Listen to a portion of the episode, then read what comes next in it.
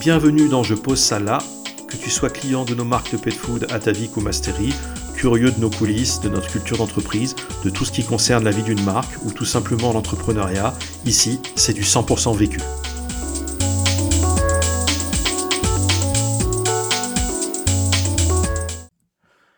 Salut, c'est Nicolas chez Atavik et aujourd'hui je réponds à la question quelles sont les habitudes alimentaires de vos propres animaux de compagnie et comment cela influence-t-il la création de produits Atavik Alors, moi j'ai deux petits chiens à la maison, euh, deux carlins, euh, Raoul et Pépito, euh, que connaissent bien les gens qui nous suivent sur les réseaux sociaux. Alors ce sont deux garçons, euh, ils viennent du même élevage, euh, situé dans l'Isère, et euh, ce sont techniquement des cousins, ils ont à peine un an d'écart par ailleurs. Alors je dis toujours que Pépito c'est un très mauvais testeur parce qu'en gros lui il se jette sur tout ce qu'on met dans sa gamelle. Donc on peut pas trop compter sur lui pour tester l'appétence d'un futur produit parce qu'en gros c'est un béni bouffe tout. Pépito il est toujours content de ce qu'on lui propose et il se jette toujours dessus quel que soit quel que soit ce qui arrive. Donc c'est pas c'est pas à lui qu'il faut se, fier sur sur l'appétence de quoi que ce soit. Raoul par contre, il est beaucoup plus circonspect de, nature. C'est le genre de chien qui, qui renifle longuement le moindre truc inhabituel qu'on lui propose. Il, prend ça du bout des dents, il le pose par terre, il observe le truc, euh, voilà. Donc lui c'est c'est l'extrême inverse. Il est capable de mettre euh, une minute à goûter un truc que n'importe quel chien euh, dévorerait instantanément.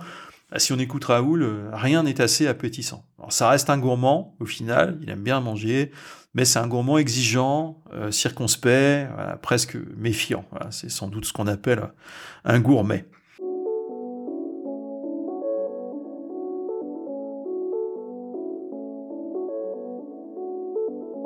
Mes deux chiens mangent principalement des croquettes euh, le matin et le soir, ils sont nourris deux fois par jour. Et comme notre groupe vend trois marques, Atavik, Mastery et Alpha Spirit, euh, mes chiens sont habitués à manger un petit peu de tout euh, selon ce qu'on a sous la main. Ils ont aussi régulièrement euh, des conserves ataviques. ils ont des friandises tous les jours dans le cadre de leur routine quotidienne. Donc quand ils reviennent du jardin ou d'une promenade, quand ils vont se coucher à leur place le soir aussi. Bon, ils sont fans des biscuits petit écart d'Atavik. et là aussi, chacun a son approche. Pépito il essaie toujours d'attraper le biscuit au vol, il y arrive quasiment jamais. Euh, Raoul, il fixe longuement la main qui tient la friandise, il se met tout doucement debout sur ses pattes arrière pour venir euh, se rapprocher de la friandise et, la prendre euh, délicatement. C'est vraiment un, sketch permanent, ces deux chiens. Ils sont tellement drôles à regarder, ils sont à la fois très semblables et tellement différents que c'est vraiment un, bonheur de les regarder. Ils ont aussi des, friandises à mâcher, parfois dans la gamme Atavik, parfois autre chose aussi, parce que au moment où j'enregistre ce podcast, ça fait six ans qu'on habite en Finlande. Donc mes chiens ont, grandi en Finlande et, euh, et, en Finlande, on n'est pas censé importer euh, des produits à base de viande séchée. Euh, mais bon, on trouve plein de bonnes choses ici en, morceaux séchés, notamment des morceaux de renne que, que mes chiens adorent. Euh, ils apprécient aussi certains restes de table ou de cuisine, évidemment. Et alors là-dessus, euh, leur péché mignon, c'est euh, le saumon. Donc que le saumon soit soit frais, qu'il soit cru, cuit, fumé, chaud, froid, la chair, la peau, enfin absolument tout du saumon les intéresse. le plus assidu des deux, évidemment, c'est Pépito, et dès qu'on prépare du saumon, Pépito il rapplique d'où qu'il se trouve dans la maison, et il décolle plus de la cuisine euh, jusqu'à ce qu'il en ait eu. Donc euh, le saumon c'est une denrée qui est, très courante en Finlande, donc ils ont la chance d'en manger euh, très souvent. C'est vraiment des chiens de maison et des chiens de compagnie. clairement, ils ont la même vie que la plupart des chiens de nos clients. Donc, ils ont peut-être un luxe un peu plus rare, c'est qu'ils sont très rarement seuls, puisque on est en télétravail permanent. Euh, donc il y a tout le temps quelqu'un avec eux quasiment, mais sans ça, ils ont une vie euh, bah, plutôt, plutôt ordinaire.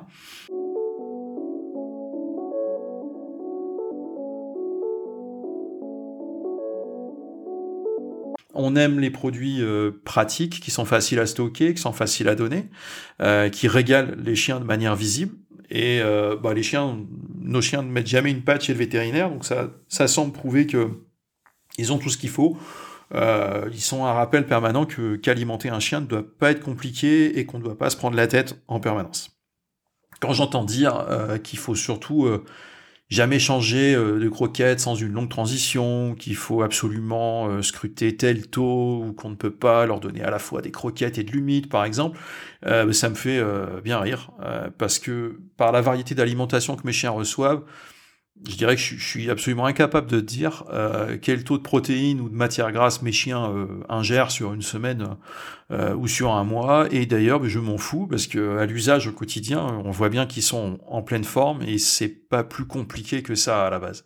C'est une observation quotidienne qui nous a amené à beaucoup dire à nos clients ces dernières années détendez-vous. C'est un message qu'on a énormément fait passer aux gens parce qu'on se rend compte que les les, maîtres sont, euh, sont bombardés d'interpellations et d'injonctions euh, par d'autres marques, par euh, leur veto, par la publicité à la télévision, par leur éleveur, par leurs voisins, par leurs belles-sœurs, par les réseaux sociaux, par toutes les personnes qui croisent en promenade. Enfin, les gens sont assaillis de, de, de, recommandations, d'interdictions, de d'injonctions de ci ou ça. Et au bout d'un moment, ils sont perdus et euh, ils sont en permanence dans la crainte euh, de mal faire. Alors qu'avec un peu de bon sens, on s'aperçoit que tout va très bien, et mes deux chiens euh, me le rappellent tous les jours.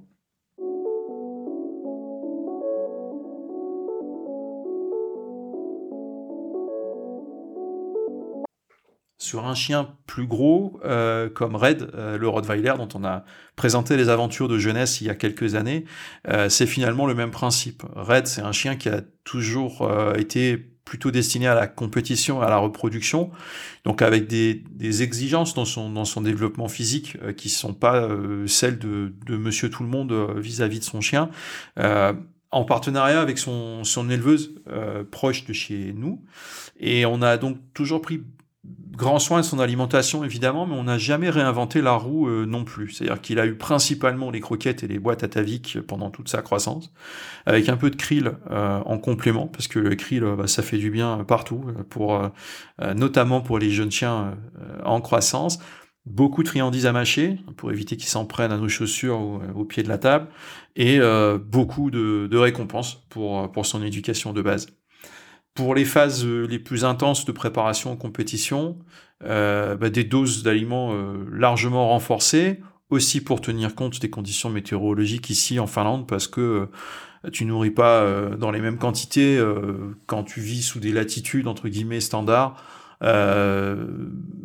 que quand tu vis dans un pays nordique où tu vas te retrouver plusieurs mois de l'année à, à, être dehors avec le chien pendant une heure ou deux heures quand il fait non pas euh, bêtement 1 ou 2 degrés, mais euh, moins 10, moins 15, moins 20 et, au-delà de ça. Donc forcément, on adapte les doses, mais on a aussi euh, amené pas mal de préparations de viande fraîche diverses dans les phases de, prépa aux compétitions. à l'arrivée, vous avez un chien qui est en, parfaite santé, des articulations impeccables, un gabarit assez ahurissant, hein, de 68 cm au garrot pour une très grosse cinquantaine de kilos. C'est un chien qui a gagné quasiment partout où il est passé, et puis bah, qui vit aujourd'hui euh, sa vie tranquille de reproducteur occasionnel.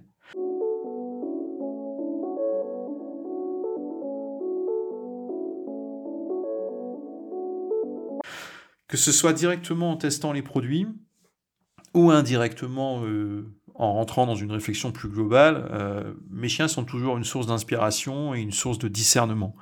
Euh, face à des, nouveautés potentielles ou des nouveaux euh, concepts qu'on nous, nous propose à longueur d'année, hein, les, fournisseurs nous proposent des choses, on, croise beaucoup de nouveaux concepts auxquels on s'intéresse, mais je commence toujours par me demander s'il s'agit de produits que j'aimerais, oui ou non, intégrer à l'alimentation de mes chiens. Est-ce que ça sera sain? C'est la question la plus importante. Ensuite, euh, est-ce que ce sera pratique pour le maître? Voilà un autre sujet aussi, qui est secondaire, mais qui reste important, parce qu'un aliment, il a beau être euh, top pour l'animal, si c'est une galère pour le maître euh, à approvisionner, à stocker ou à donner, ben, très vite, le maître, il va passer à autre chose. Est-ce qu'on sera fier d'écrire Atavik sur le produit? Voilà, si on l'incorpore à la gamme, est-ce qu'on sera fier d'écrire Atavik sur ce produit? Est-ce que nos clients habitués, quand ils l'auront sous les yeux, et qu'ils auront ouvert le paquet ou la boîte, est-ce qu'ils vont se dire spontanément, euh, ouais, pas de doute, ça c'est bien euh, un produit à ta vie. Euh, nous, on vend rien qu'on ne donnerait pas à nos propres animaux, C'est aussi simple que ça, c'est un principe de base. D'ailleurs, les animaux de nos salariés sont de, fervents consommateurs de nos produits aussi, évidemment, et il y a de tout, hein, aussi bien de, purs animaux de compagnie euh, que des chiens euh, de sport euh, parmi les, animaux de, nos salariés. Donc chacun pioche dans les gammes ce qui lui convient le mieux. L'idée même de la création d'Atavic en 2012, c'est venu de l'alimentation de mes propres chiens. Donc ça a toujours joué un rôle très important dans, dans le développement d'Atavic ancien barfeur, euh, pour ceux qui connaissent euh, le mode d'alimentation barf, je voulais proposer euh, à mes chiens quelque chose de sain et de pratique qui soit adapté à leur nature carnivore. Et c'est dans l'ADN de la marque, c'est de là que tout est parti. Et ça induit une relation de confiance très forte entre nos clients et nous. Et c'est ce bon sens, cette pratique que les gens viennent et reviennent chercher chez nous. Merci pour ton écoute. Si cet épisode t'a intéressé, n'hésite pas à le partager autour de toi, à t'abonner ou à nous mettre une note sur ta plateforme de podcast préférée. Retrouve aussi nos marques sur atavic.fr et sur masterinutrition.com. Passe nous voir sur LinkedIn, Facebook ou Instagram pour nous donner ton avis ou nous poser d'autres questions pour de prochains épisodes. À bientôt!